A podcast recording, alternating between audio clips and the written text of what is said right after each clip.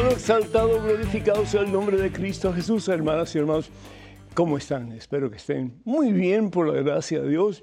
Con Cristo hay victoria. No se olviden de eso, por favor. Soy el Padre Pedro Núñez. Tenemos un programa muy interesante en estos días en que ya nos preparamos para celebrar la fiesta de Corpus Christi. La palabra Corpus Christi, cuerpo de Cristo. Pero no solamente cuerpo de Cristo en sí, como iglesia, como eh, el Señor Jesús que da su vida por nosotros en una cruz en el Calvario, pero es su carne, su carne, su carne que se nos da.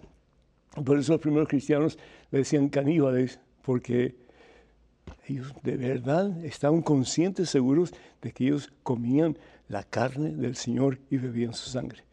Pues todos aquellos que no creían en Jesús decían, pues esos seguidores de, de ese hombre, pues son caníbales. Tenemos un programa muy interesante para ustedes, pero antes de hacer absolutamente nada más, hermano que me escuchas, hermana que me escuchas, hacemos un alto en nuestro acelerado caminar diario, nos ponemos en presencia de Dios, hermano, hermana, vamos a orar. En el nombre del Padre, del Hijo, del Espíritu Santo. Amén. Alabado sea Señor, gloria a ti mi Dios, bendito sea Señor. Gracias Señor por el privilegio de desgastar la voz. Gracias por las personas de México que fui a visitar y predicar la palabra de Dios, tu palabra, Señor.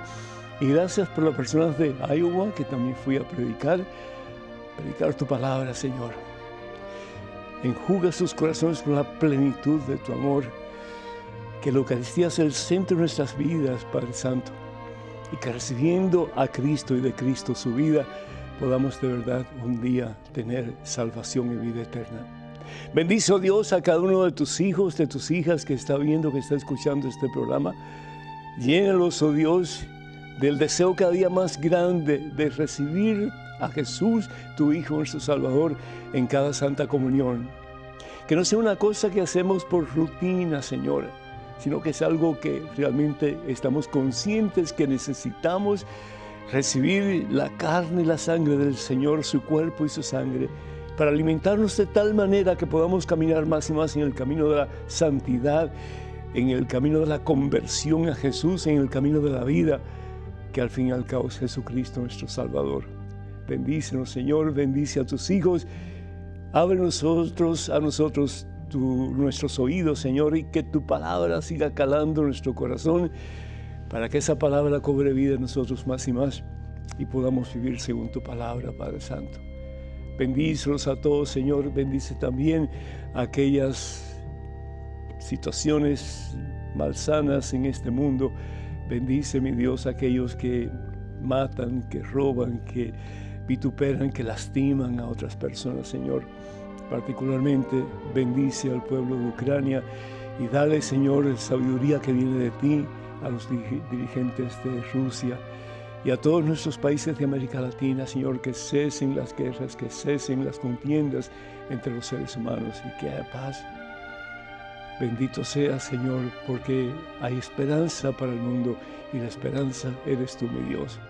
A ti, Padre Santo, en Cristo Jesús, gloria, honra y honor por los siglos de los siglos. Amén, Señor. Bendito seas mi Dios. Amén. Anónima de Freeport, uh, Texas, pido oración por Angélica, por Heriberto, por Débora, por Carmen y por Susana. Que Dios les bendiga a todos en superabundancia hoy siempre.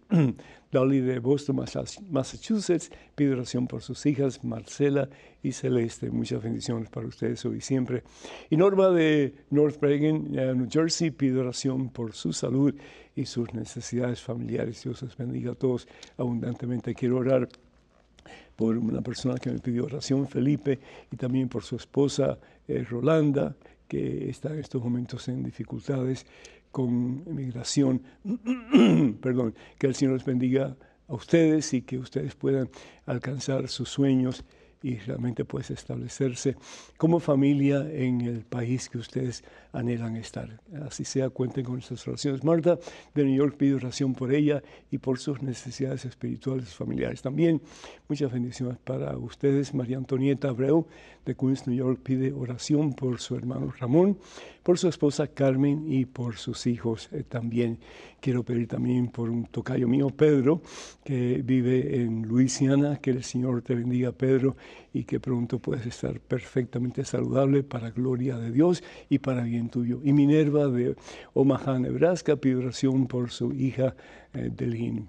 También María de Bronx, New York, pide oración por la familia García, Aceves y Rafael. Que Dios les bendiga a todos. Y también pedimos por todos aquellos que solicitan oración a través de nuestras redes sociales.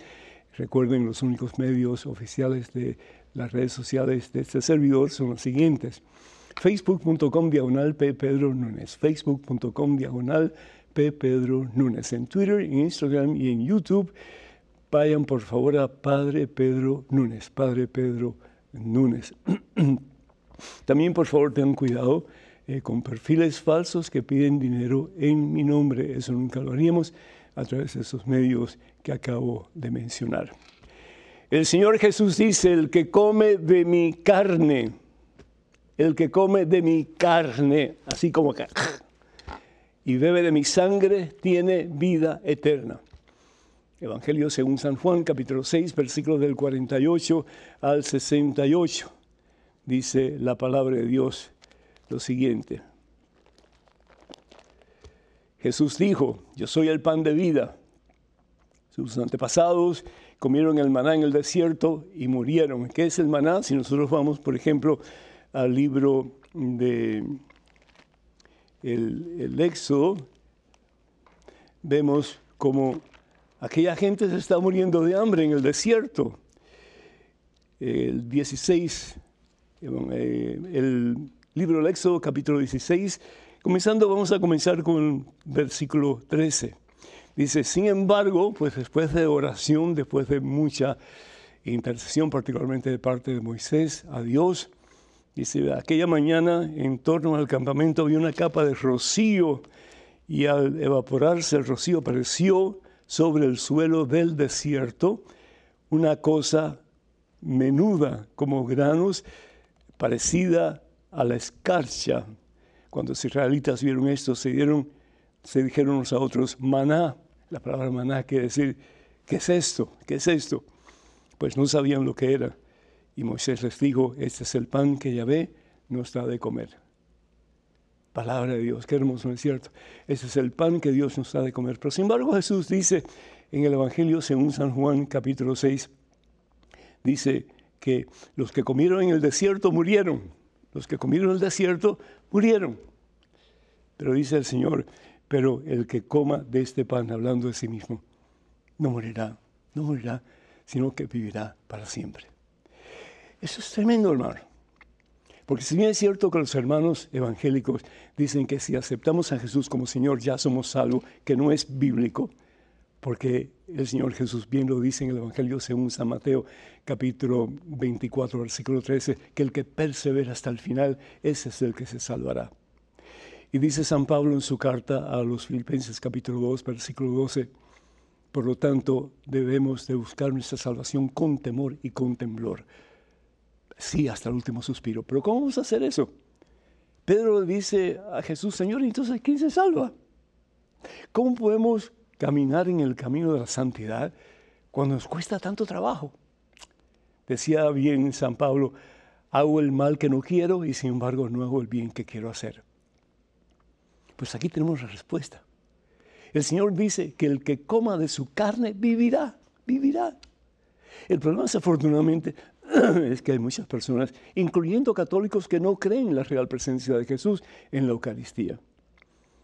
Pero sin embargo Jesús dice, mi carne versículo 25, capítulo 6, mi carne es comida verdadera, es comida para que la comas, no es un símbolo, es verdad. Mi carne es comida verdadera y mi sangre es bebida verdadera. Pobre de aquellos que nos alimentan con la Eucaristía.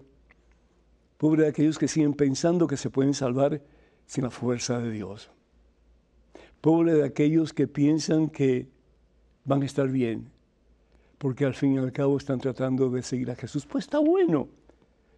Pero sin embargo Dios nos da algo para apoyarnos, nos da algo para vencer el mal, nos da algo para vencer la tentación, nos da algo para caminar en el camino de la vida que es Jesucristo y esa es la Santa Eucaristía. El que come mi cuerpo y bebe mi sangre no morirá. Y termina el Señor Jesús diciendo, mi carne es verdadera comida, mi carne es verdadera comida, no es un símbolo, hermanos. Que Satanás ha querido que nos metan eso en la cabeza y tanta gente lo ha aceptado como verdad. Por eso tanta gente ha dejado de ir a la iglesia, no por otra cosa, sino por pereza. Van al supermercado, van a las tiendas de moda, van aquí, van allá, pero la iglesia no, prefieren verla en televisión. Eso no vale para aquellas personas que pueden valerse por sí mismas e ir al templo de Dios. Pero como que ponemos a Dios en un segundo lugar, ¿no? Y cómo vamos vestidos a la iglesia muchas veces muy mal, muy mal. Nos ponemos cualquier trapo encima. No, para ir a la casa de Dios, para ir a donde está Jesús esperándonos con brazos abiertos, debemos ir preparados, hermanos, por dentro y por fuera. Por fuera con la mejor ropa que tengamos, ropa de domingo. Sí, vamos a ver al rey. Sí, es nuestro mejor amigo, nuestro más fiel compañero, pero tú y yo vamos a ver al rey, al rey de reyes, al que creó todo lo que existe y sin embargo vamos como cualquier cosa. No nos preparamos no leemos las lecturas del domingo antes de ir a misa, no las leemos, no sabemos de qué se tratan las lecturas. Y por lo tanto, llegamos a misa y nos ponemos a ver las musarañas, las telas de araña por todas partes, si es que hay en el templo.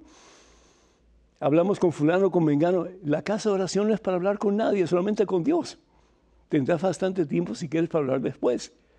Pero la casa de oración es para estar con Dios, para dejarnos penetrar por Dios, para dejarnos transformar por Dios, para que Dios haga de nosotros, de ti, de mí, una criatura nueva.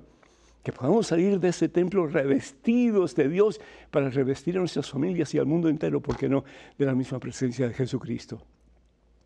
Pero somos muchas veces tercos de corazón, dice el Señor Jesús en el Evangelio según San Mateo, capítulo 19, versículo 6. Somos duros de corazón. Y al fin y al cabo, pues hacemos lo que queremos y no lo que Dios quiere para nuestro mejor bien. No entendemos eso. Tenemos que ir revestidos con lo mejor que tenemos por fuera y por dentro también tenemos que estar en estado de gracia, hermano. Estaba escuchando un predicador que me decía, bueno, es que la iglesia está sacando a toda la gente que, que no está casada por la iglesia, que esto, que otro. Momentito, si tú tuvieras cáncer, no vas a buscar un médico. Si tú tuvieras cáncer, no buscarías al mejor eh, eh, especialista que puedas encontrar para buscar solución para tu problema. Entonces, ¿cuál es el problema? Si no estás casado por la iglesia, busca, busca un sacerdote que te ayude para que tú puedas un día no solamente recibir el decreto de nulidad de la iglesia, pero para que puedas casarte debidamente, si es que es la persona con que quieres casarte ante los ojos de Dios. Si no, déjala, hermano, déjala déjala, porque estás realmente dando antitestimonio de vida cristiana.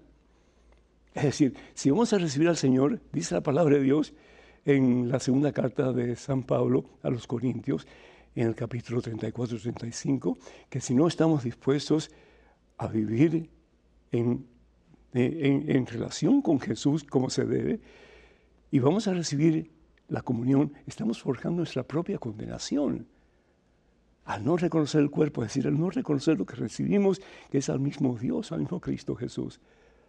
Entonces, por el amor de Dios, meditemos un poquito más sobre lo que significa la dádiva de la vida de Jesucristo a todos nosotros. Nos dice la palabra de Dios en el libro de Reyes que Elías tuvo miedo porque pues había vencido sobre los profetas falsos del falso Dios Baal y se escondió, y no solamente se escondió, quería morir, quería que Dios le quitara la vida. A veces el miedo, la ausencia de Dios llega a tal punto que ya no queremos seguir ni sirviendo a Dios, ni siquiera viviendo. Elías, el más grande de los profetas del Antiguo Testamento, quería morir. Se sentía totalmente y completamente desilusionado. ¿Qué hacer en los momentos de desilusión, en los momentos de fracaso, en los momentos de depresión, en los momentos de tristeza, en los momentos que sientes que ya no tienes fuerzas para seguir adelante? Acércate a la Eucaristía. Si te tienes que confesar, confiésate y dile al Señor a través del sacerdote, que es el ministro de Jesucristo, que tú quieres comenzar una vida nueva. Y el Señor te la va a dar porque Él te ama. He venido para que tengas vida y vida en abundancia. Evangelio según San Juan, capítulo 10, versículo 10. No pierdas la oportunidad. Mañana no se le promete a nadie, hermano, hermana. Este es el día de tu salvación, este es el día de tu victoria. Que nosotros nos acerquemos a la Eucaristía, a la fuente de vida y salvación eterna que es Jesucristo, y que llenándonos más y más de Él, como Elías, que tuvo el auxilio del cielo y pudo caminar hasta el monte Oreb, que tú y yo podamos encaminar nuestros pasos hacia la cima del monte Oreb, hacia el monte de Dios, que es el cielo. A Cristo que vive gloria, y honor por los siglos de los siglos. Amén. Hermanos y hermanos, queremos decirle que todos los libros de este servidor están a la venta ya en el catálogo religioso de WTN para obtener cualquiera de este material o simplemente para información por favor comuníquense con nosotros al número telefónico 205-795-5814. 205-795-5814. Eh, pues queremos decirle también que vamos a una pequeña pausa. Eh, los libros que, tenemos en, el catálogo religioso son los siguientes. Eh, conozca más su fe católica, promesas bíblicas para tiempos difíciles, cuántas iglesias de Jesús y promesas bíblicas eh, bueno, ya lo dije, eh, promesas bíblicas para tiempos difíciles. Y el otro, otro libro, 150 historias que cambiarán tu vida. Número telefónico para que se comuniquen con nosotros, 205-271-2924. 205-271-2924. Vamos a una pequeñísima pausa, regresamos en cuestión de momentos. Así que hermanos, por favor, no se vayan, quédense con nosotros.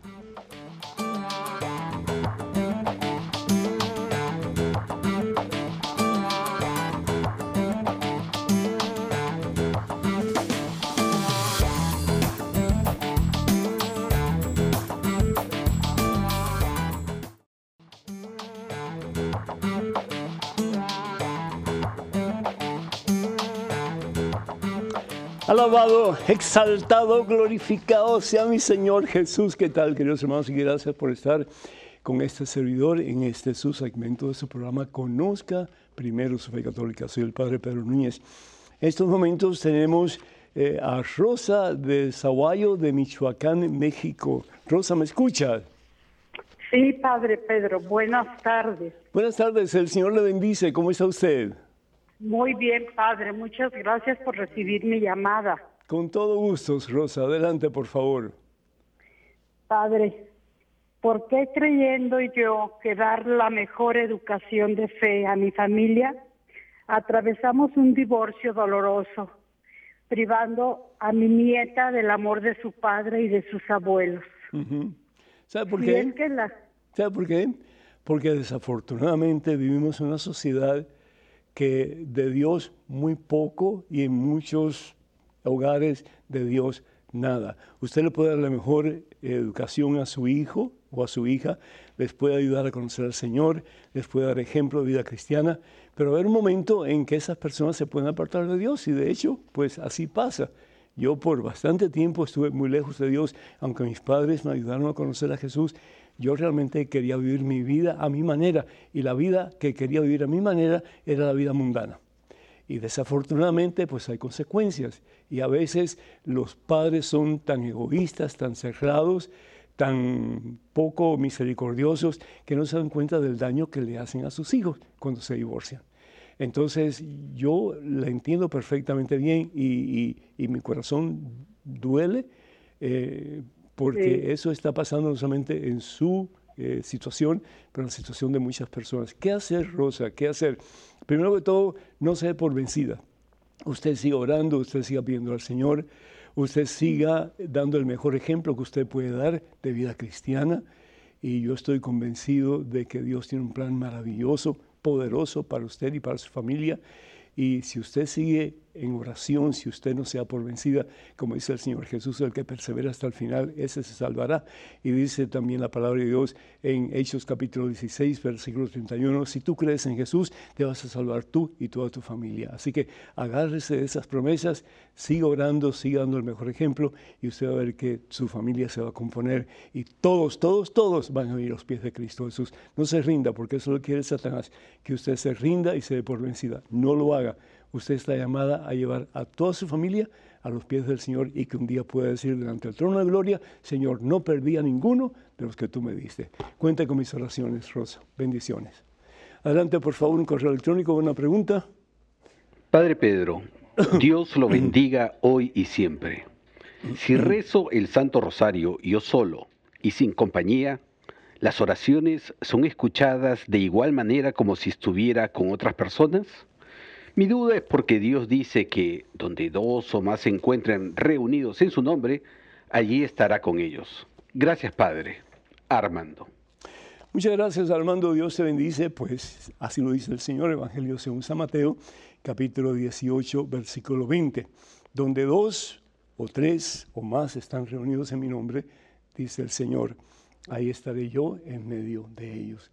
¿Por qué? Porque eso es comunidad, eso es iglesia no es la iglesia que es el templo donde nos reunimos como pequeñas eh, comunidades, pequeñas iglesias, para compartir la fe, para escuchar la palabra, para recibir la Santa Eucaristía. Pero eh, el estar unidos en oración es bendecido por Dios definitivamente. Pero si bien es cierto, que el estar unidos en oración es bendecido por Dios, porque toda oración es escuchada por Dios y toda oración es respondida por Dios en su debido tiempo. Y a veces el Señor nos dice, sí, te lo voy a dar lo que tú estás pidiendo. A veces te dice, espera un poco. Y a veces te dice, no, eso no te lo doy, te voy a dar algo mejor. Pero cada oración tiene valor y tiene poder para transformar nuestros corazones y los corazones de otros también. Así que por eso la hija Rosa no se dé por vencida. Pero sin embargo, si bien es cierto que el Señor nos pide que oremos en comunidad, muy importante, también el Señor nos pide que oremos solos. Dice el Señor Jesús en el Evangelio según San, Juan, San Mateo, perdón, capítulo 6, versículos del 1 en adelante. Dice, cuando ustedes recen, y fíjense como el Señor Jesús ah, mm, dice a veces recen y a veces dice oren. Hay personas que dicen, no hay diferencia entre rezar y orar. Eso no es bíblico, eso no es bíblico, es la misma cosa. Sí, cuando ustedes recen, no imiten a los que dan espectáculo, que les gusta orar. ¿Ven cómo hay un cambio? Les gusta orar de pie en la sinagoga y en las esquinas de las plazas para que la gente los vea. Yo se los digo, ellos ya han recibido el premio. ¿Y cuál es el premio? Que la gente diga, uy, qué buena gente, mira, este sí es un verdadero eh, hijo o hija de Dios, etc. Yo les digo, ellos ya han recibido el premio, pero tú cuando reces, vuelvo a usar la palabra rezar, cuando tú reces, entra a tu pieza, cierra la puerta y ora, usa la otra palabra, a tu Padre que está allí, a solas contigo. Tu Padre que te ve en secreto, te premiará. Así que las dos formas de orar son muy importantes y necesarias, porque a veces tú necesitas estar con eh, compañeros, hermanos, amigos, eh, que pues tengan el deseo igual que tú para acercarse a Dios y tal vez necesitas como que déjeme tranquilito, yo quiero orar, yo quiero estar en presencia de Dios, yo solito y eso es tan válido como el primero. Que Dios te bendiga. Tenemos un correo electrónico, una pregunta. Adelante, por favor. Hola, Padre Pedro. Es una bendición poder tener santos sacerdotes como usted y un canal tan maravilloso como EWTN. Si recuerdo pecados del pasado de hace muchos años, pero no puedo recordar si ya los he confesado, ¿qué debo hacer? ¿Debo confesarme o Dios ya me ha perdonado en mis anteriores confesiones? Muchas gracias por sus enseñanzas. Que Dios lo, lo bendiga inmensamente. Cuente con mi oración. Con cariño fraterno, Lucía desde Colombia. Muchísimas gracias, Lucía. Pues cuando nosotros nos confesamos ante un ministro del Señor, que es un sacerdote, que tiene la autoridad para perdonar los pecados, el Señor Jesús lo dice en el Evangelio según San Juan, en el capítulo 20. Vamos a ir un momentito aquí, Evangelio según San Juan, el capítulo 20, dice el Señor, dice la palabra de Dios, que estando a puertas cerradas por miedo a los discípulos, Jesús se aparece ante ellos y les dice, la paz esté con ustedes. Paz no es ausencia de problemas. Paz es presencia de Jesús, el príncipe de la paz, el que realmente nos levanta de nuestras depresiones, de nuestras tristezas, de nuestras desilusiones y nos da la posibilidad de caminar erguidos, fuertemente eh, hacia la meta que es unidad con Dios en el cielo. Pero dice, la paz está con ustedes, como el Padre me envió a mí, así yo los envío a ustedes. Como el Padre envía a Jesús para reconciliar, reconciliar al mundo con, con Dios, de la misma manera en que Jesús se convierte en puente entre la humanidad y Dios, y estoy hablando aquí Jesús humano, no Jesús divino, ¿sí? también Jesús promete a sus discípulos autoridad para que ellos puedan perdonar en el nombre de Dios, no por facultad propia, o y también en el nombre de los que han ofendido. Por eso dice la palabra de Dios. Dicho esto, sopló sobre ellos el rúa.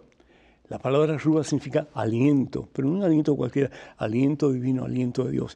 De la misma forma en que Dios sopla sobre el primer muñeco de barro y le da vida, no una vida normal, natural, sino que una, una vida sobrenatural le da alma y esa alma tiene una vida eterna, porque Dios es eterno y Dios crea a imagen y semejanza de Él al hombre y después a la mujer. Sopló sobre ellos y les dijo, reciban el Espíritu Santo. El Espíritu Santo, la tercera persona de la Santísima Trinidad, que es el amor que existe entre el Padre y el Hijo, es el santificador, el que nos santifica, el que nos lleva a íntima unidad y comunión con Jesucristo, que es el santo por excelencia. Reciban el Espíritu Santo, a quienes ustedes perdonen de sus pecados quedarán perdonados, y a quienes ustedes no liberen de sus pecados quedarán atados. De nuevo, Evangelio según San Juan, capítulo 20, versículo 21 al 23. Si ya tú recibiste la absolución espiritual en el pasado, si ya tú fuiste perdonada por Dios y por la iglesia a quien tú ofendiste a través de la absolución sacramental del sacerdote, olvídate, ya esos pecados están perdonados, aun aquellos que no eh, confesaste, no por, no por intención propia, sino porque se te olvidó o se te olvidaron, pues ya, ya esos pecados también están perdonados. No te preocupes. Lo importante es reconocerte libre de pecado después de la confesión sacramental, de recibir la absolución sacramental, de haber hecho la penitencia y de haber tenido ese propósito de enmienda, de comenzar de nuevo haciendo las cosas como Dios manda. Y si así lo has hecho, si así lo haces, estás limpia, estás limpia. Así que tranquila, por amor de Dios, tal vez tú te tengas que perdonar a ti misma, y si eso es cierto, pues pídele a Dios la gracia para poderlo hacer. Que Dios te bendiga. Tenemos una llamada de José de Queens, New York, en línea. José, ¿me escuchas? Sí, buenas tardes, Padre Pedro. ¿Cómo le va? Bendiciones. El, Señor te bendice, mi hijo. Muy bien, por la gracia de Dios. Para ti y tu familia, muchas bendiciones. Adelante, José. Muchas gracias, Padre. Yo pues lo veo todos los miércoles y tengo prácticamente una inquietud. Yo soy católico desde, pues, desde la infancia de mis padres y todo eso. Entonces la inquietud mía es de que yo tengo una amiga de que es pentecostal y resulta que eh, el papá murió hace como unos 12 años. No era tan religioso que digamos, ni tampoco un Hitler o un Chávez o algo, ¿no? Pero eh, la, hace como un mes la hija de la, esta señorita pentecostal le llamó a la mamá diciéndole de que Dios le había revelado en sueño de que el papá se había ido al infierno. Entonces, oh, oh, eh, la mamá quedó muy, muy, está muy preocupada ¿no? por el comentario que ella le hizo. Y la pregunta es, padre, eh, ¿qué tan cierto será eso que le habla Dios a ellos por sueños o, o solamente es, eh, para darle miedo a las demás personas? O sea, eso es un problema muy serio, porque Dios ya todo lo que quería haber dicho, ya lo dijo y está en la Biblia. Ya lo dijo y está dicho a través de la interpretación de la iglesia que él funda sobre Pedro y los demás apóstoles, que es la iglesia que es una católica, apostólica y, y santa. ¿sí?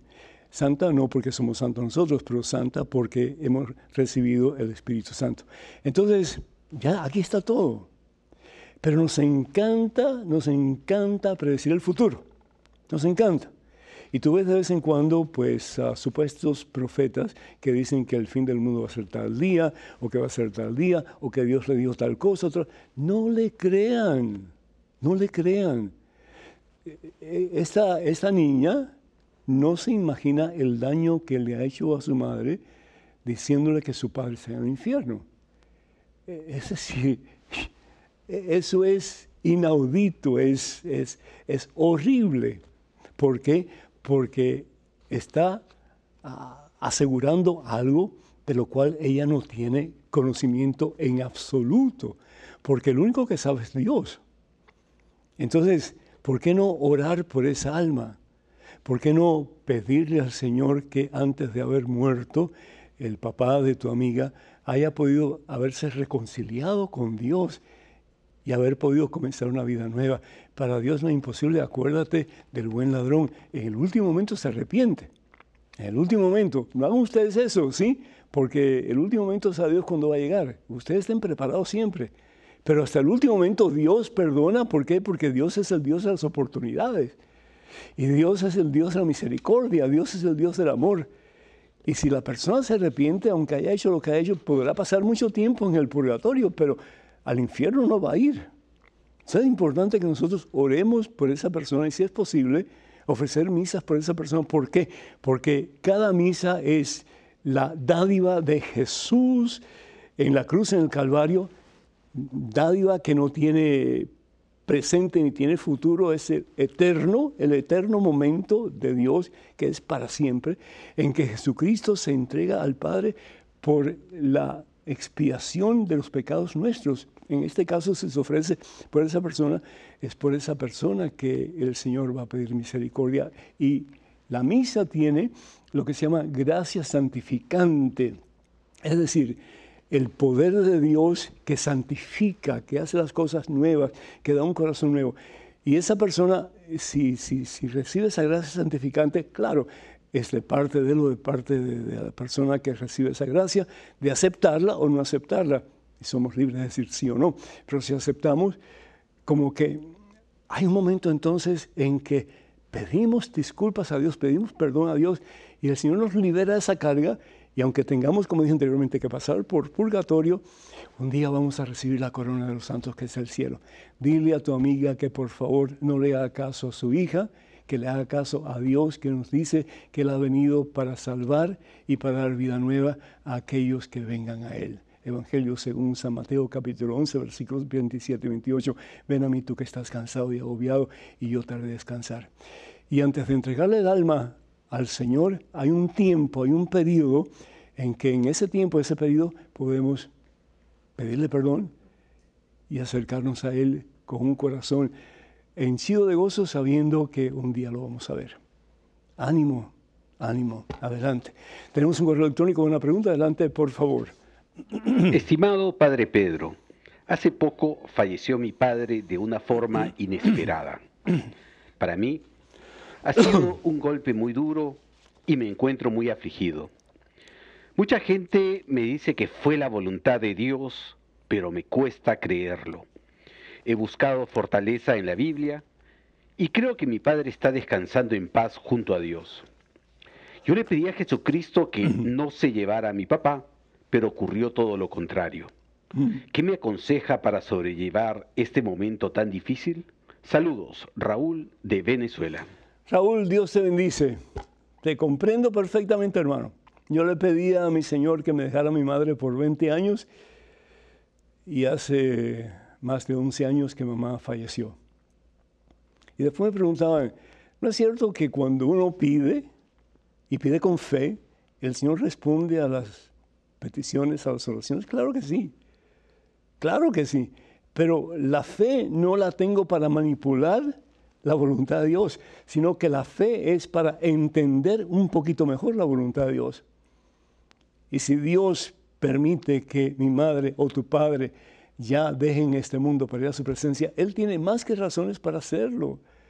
Y no son razones diabólicas, Dios todo lo contrario, no son razones malas, no son razones eh, egoístas o en fin, ¿verdad?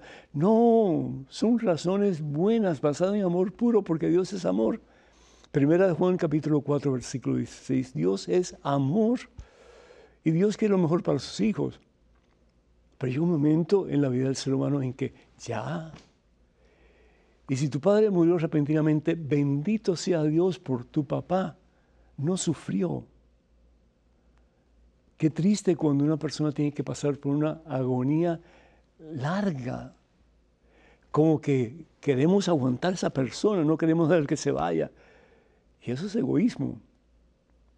Y si esa persona está lista para irse con Dios, hermano, hermana, déjenla ir. Déjenla ir. Esa persona quiere estar con Dios llega un momento en que la persona se cansa, ya no quiere seguir batallando, quiere descansar en los brazos del Señor. Déjenla ir. Eso fue lo que yo dije a mi madre cuando se estaba eh, muriendo. Le dije, mamita, yo voy a estar bien. Quédate en los brazos de Jesús y vete con Jesús, yo voy a estar bien. Y dice el médico que en ese momento el monitor de, de signos vitales dejó de funcionar. Mamá me había hecho caso y se había ido con Dios al cielo. Fue duro, fue difícil, fue doloroso, pero fue el mejor regalo, pienso yo, que le di a mi madre, que le invité para que se fuera a los brazos de Dios y que yo iba a estar bien. Así le reiteré. Haz tú lo mismo, haz tú lo mismo. Cree que Dios tiene una mejor razón que la tuya o la mía para que nuestros seres queridos ya moren en sus brazos, en su presencia. Y recordemos nosotros, hermanos y hermanos, que la vida no se le promete a nadie para mañana. Segunda de Pedro, capítulo 3, versículo 10. Llegará el día del Señor como ladrón en la noche.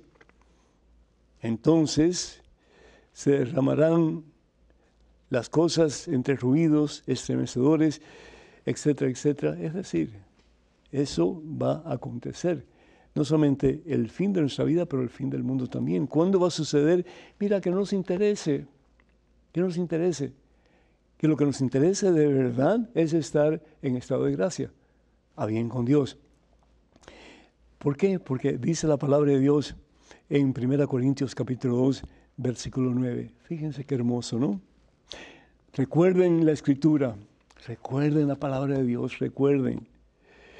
Ni ojo ha visto, ni oído ha escuchado, ni por la mente humana ha pasado las cosas que Dios ha preparado para aquellos que le aman. ¡Ah! Tremendo. Ni oídos han oído, ni ojos han visto, ¿sí? Ni mente humana ha pensado en las cosas maravillosas que Dios tiene preparado para aquellos que nos aman. ¿Dónde? Es su presencia en el cielo. Eso es lo que tu papá desea más que otra cosa. Si todavía está en el purgatorio y tiene que pasar un tiempo más o menos en el purgatorio antes de entrar a la presencia de Dios, si mi mamá está todavía en el purgatorio y tiene que pasar un tiempo antes de entrar a la presencia de Dios, hay una promesa.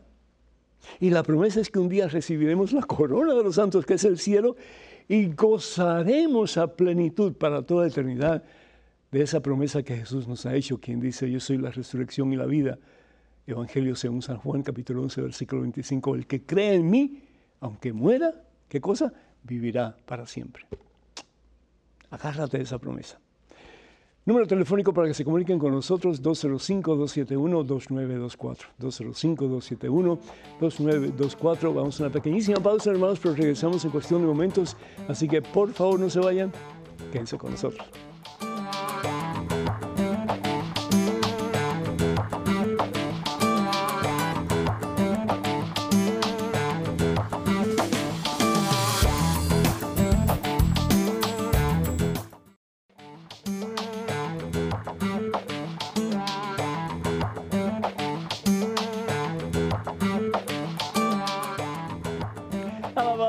Glorificado, exaltado sea el nombre de Cristo. Sus hermanos y hermanos, qué alegría poder estar con ustedes en este su segmento de este programa Conozca Primero su Fe Católica. Doy gracias a Dios por ustedes y por todos aquellos que ustedes inviten a participar, a escuchar y también pues a ver lo que sucede en este programa. En estos momentos tenemos un correo electrónico, una pregunta, adelante por favor. Padre Pedro, Dios continúa iluminándole. ¿Cómo entender la afirmación que la persona es diferente al pecado? Gracias, Miriam, desde Medellín, Colombia. Muchísimas gracias, Miriam. Pues la persona es diferente al pecado, definitivamente. El pecado es lo opuesto a la voluntad de Dios. Y la voluntad de Dios es darle vida y vida eh, inmortal al ser humano, comenzando con el primero que es Adán. Y la vida realmente es, es Jesucristo. La vida es Dios. Así que Dios y el pecado nada que ver uno con el otro. Entonces cuando hablamos de la persona, la persona ha sido creada para el bien, porque Dios es bueno. Y la palabra de Dios nos dice en el libro de Génesis capítulo 1, versículo 27, lo siguiente, fíjate. Dice la palabra de Dios que Dios creó al hombre a su imagen. ¡Qué maravilla! Dios creó al hombre a su imagen. Estamos llamados a ser espejos de Dios. Estamos llamados a reflejar la misma presencia de Dios. Estamos llamados a la santidad, a ser santos como Él santo. El pecado nada tiene que ver con eso. El pecado es lo opuesto. Evangelio según San Mateo capítulo 25, ¿qué es lo que dice la palabra de Dios? Aquí en el versículo 40, en el juicio final. El rey responderá, en verdad les digo, que cuanto hicieron o dejaron hacer por el más pequeño de estos hermanos míos, lo hicieron por mí. Tuve hambre, no me dieron de comer, tuve sed, no me dieron de beber, o tuve hambre, me dieron de comer, tuve sed, me dieron de beber, etc. Y dice después el Señor Jesús al final, versículo 46, los, los desobedientes, los que caminaron por el camino ancho del mundo, sin Dios, irán al suplicio eterno, y los buenos a la vida eterna. Qué tremendo, ¿no es cierto? Qué tremendo. La palabra de Dios en la carta de San Pablo a los romanos en el capítulo 5 nos dice lo siguiente. Pues bien, un solo hombre hizo entrar el pecado en el mundo, es decir, se apartó de Dios, se apartó del plan de Dios, porque el plan de Dios es que vivamos en santidad. Pero como el ser humano tiene libre albedrío, puede escoger entre el bien y el mal, lo bueno y lo malo, y la tendencia muchas veces nuestra es escoger lo malo, porque pensamos que no necesitamos de Dios. ¿Cuánta gente tú no conoces que dice, yo no necesito de Dios, yo estoy bien? Yo hago lo que yo quiero, busco lo que yo quiera, me doy el placer que quiero. Están bien, pero bien mal, sí, bien mal. Porque toda acción tiene una consecuencia. Y cuando nosotros optamos por apartarnos de la voluntad de Dios, las consecuencias son funestas, hermano. Esto es verídico. Mira este niño lo que hizo en Texas, sí. Pero ¿por qué hizo eso? Tienes que ir un poco más atrás. La madre drogadicta y el padre ausente de la casa. El niño o el jovencito lleno de violencia, ¿qué fue lo que hizo? Pues acabar con otros. Acabar con otros, porque él se sentía destruido por dentro. Entonces cuando estamos lejos de Dios, eso es lo que vamos a padecer, eso es lo que vamos a sufrir, eso es lo que vamos a tener como consecuencia de nuestra vida de pecado. Entonces el Señor a través de San Pablo dice, pues bien, un solo hombre hizo entrar el pecado, Adán, ¿verdad?, en el mundo y por el pecado la muerte. La muerte que es opuesto a la vida y la vida es Jesús. Evangelio según San Juan, capítulo 14, versículo 6.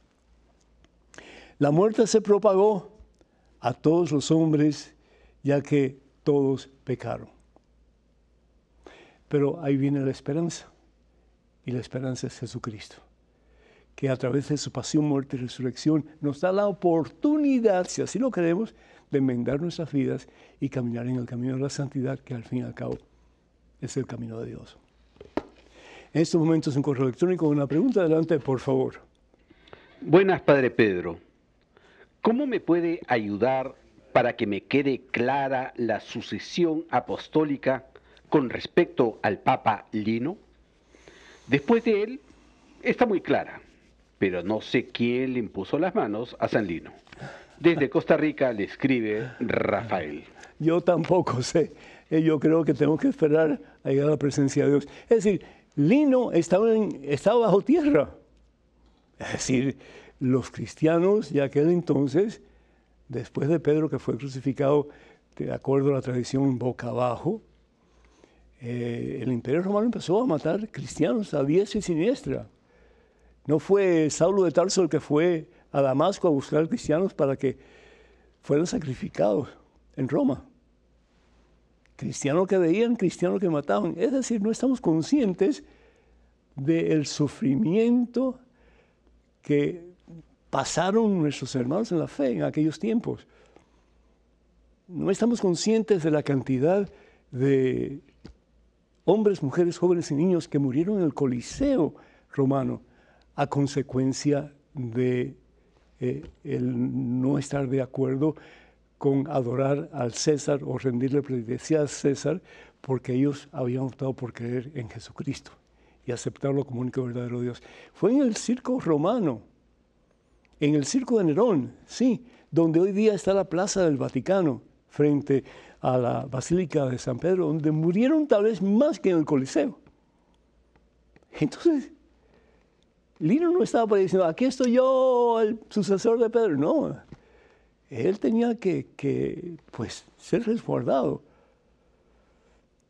¿Y cómo fue resguardado? Pues en una de las catacumbas. Entonces, pensemos en eso un poquito. Es decir, después ya hubo sucesión en que ya los papas tenían un poquito más de libertad hasta el tiempo del 325 adelante, después del concilio de Nicea, en que ya los papas pues estaban libres de expresar sus puntos de vista en relación a la fe. Al principio fue horroroso todo el proceso, pero sin embargo hubo sucesión apostólica. Y sabemos bien que Lino pues fue un gran hombre de Dios, un gran apóstol, y fue sucesor de Pedro porque aparecen las cartas más antiguas de los cristianos que fueron realmente pilares el desarrollo de la iglesia que atestan que Lino fue sucesor de Pedro. Así que el resto pues no es conocido, no tenemos información, pero sí sabemos que lo que Dios comienza, Dios lo lleva a su feliz término y que todo lo que Dios hace y permite, lo hace y lo permite para nuestro mejor bien. Tenemos un correo electrónico en estos momentos con una pregunta. Adelante, por favor. Buenas, padre. Soy una madre con un dolor muy grande. Uno de mis hijos gemelos, de 25 años, murió hace unos meses. Solo en la cruz de Cristo encuentro consuelo. ¿Cómo puedo ver el plan de Dios con esta prueba que estoy viviendo? América. América, ¿cuánto, cuánto lo siento? De verdad que sí. El dolor de una madre por la muerte de su hijo tiene que ser espantoso, sin lugar a dudas, porque no es lógico que un hijo muera primero que mamá o papá. Y verse impotente ante esa realidad tiene que ser muy duro, muy duro. Pero ¿sabes una cosa? Dios suple. Acuérdate de eso. Dios suple y Dios va a suplir tus necesidades. Y Dios te va a dar la fuerza que necesitas, la fe que necesitas, la fortaleza que necesitas para no claudicar. Ahora te toca a ti, mija, enseñarle a tu familia que es verdaderamente una fe cimentada en Cristo.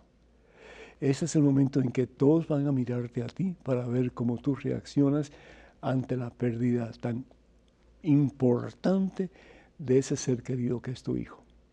Ese es el momento que Dios te da para que tú evangelices con más fuerza y poder que nunca antes. Ese es el tiempo que Dios te da para que tú puedas decir, me parte el corazón en mil pedazos, pero yo pongo mi confianza en Jesucristo.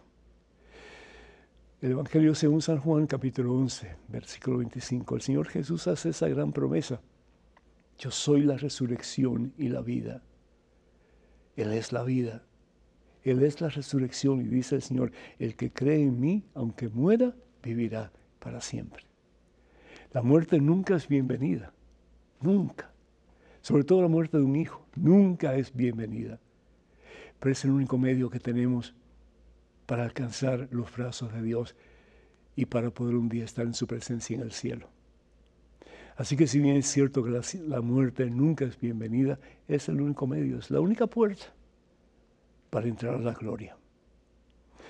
Si tu hijo tiene que pasar por purgatorio y esperamos que sea corta la estancia en purgatorio, él sabe que un día de él va a ser la victoria final, que es el cielo. Tú le has enseñado eso. Así que Pon en práctica en estos momentos lo que tú le has enseñado a tu hijo, que es la fe en Cristo Jesús. Sabiendo que el que lo tiene, él lo tiene todo, como decía Santa Teresa de Ávila, y nada le falta porque solo Dios basta. Y si tu hijo ya está en el cielo, tú serías la mamá más feliz del universo. ¿Por qué? Porque podrías decir ante el trono de gloria, misión cumplida, Señor. No perdí a mi hijo, por el contrario, te lo entrego, todo tuyo. Que Dios aumente tu fe, que puedas estar tú en los brazos de Jesús como está tu hijo. Y que tú desde esta parte de la vida sigas orando por Él para que Él un día alcance ya pronto la corona de la victoria que es el cielo y para que tú lo puedas ver a Él de nuevo, lo puedas abrazar de nuevo, puedas regocijarte con Él de nuevo y junto con todos los santos del Señor alabar y bendecir su nombre por siempre, jamás. Que así sea. Pero este es tu tiempo de evangelizar este es tu tiempo de poner tu fe en práctica. Ojalá y cuenta con mis oraciones para que así lo hagas. Amén. Bendito sea Dios. Recuerdo, hermanas y hermanos, que ya muy pronto, con el favor de Dios, octubre del 14 al 25, vamos en un peregrinaje a Tierra Santa, esos lugares preciosos, maravillosos, transformadores, en los cuales Jesús hizo algo muy importante. Así que no se lo pierdan, la Biblia se abre delante de uno y uno comienza a experimentar la palabra de Dios en formas tan hermosas y transformadoras como nunca antes lo habías experimentado. Para más información, por favor, comuníquense con Maciel Carrasco de Canterbury Pilgrimages. El celular de Maciel es el 347 463-3998. Y ese celular, ese número telefónico es WhatsApp, así que no cuesta tener la llamada. De nuevo, 347-463-3998. Y la oficina de ella tiene el número 800, que tampoco eh, cuesta nada, 800, número telefónico 653 0017. 800-653-0017. O lo pueden escribir a la siguiente dirección, maciel arroba canterburypilgrimages.com, maciel arroba canterburypilgrimages.com. Quiero recordarles que ya muy pronto estaré en Maryland, en Washington y en Virginia con el Ministerio de Cara al Viento. De Cara al Viento desde el 24 al 26 de este mes de junio. Para más información, por favor, comuníquense con Altagracia Vázquez. Altagracia Vázquez, al número telefónico 301-529-8714. 301-528, perdón, 529-8714. Y también, pues, si Dios permite, voy a estar en el Congreso Eucarístico en Omaha, Nebraska, del 23 al 24 de julio.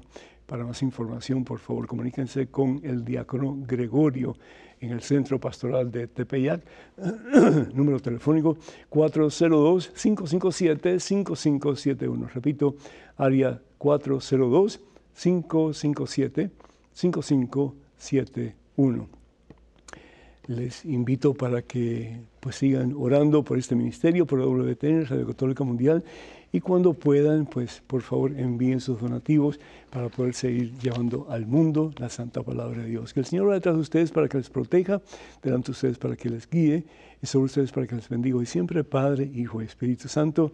Amén. Hasta la próxima, hermanos.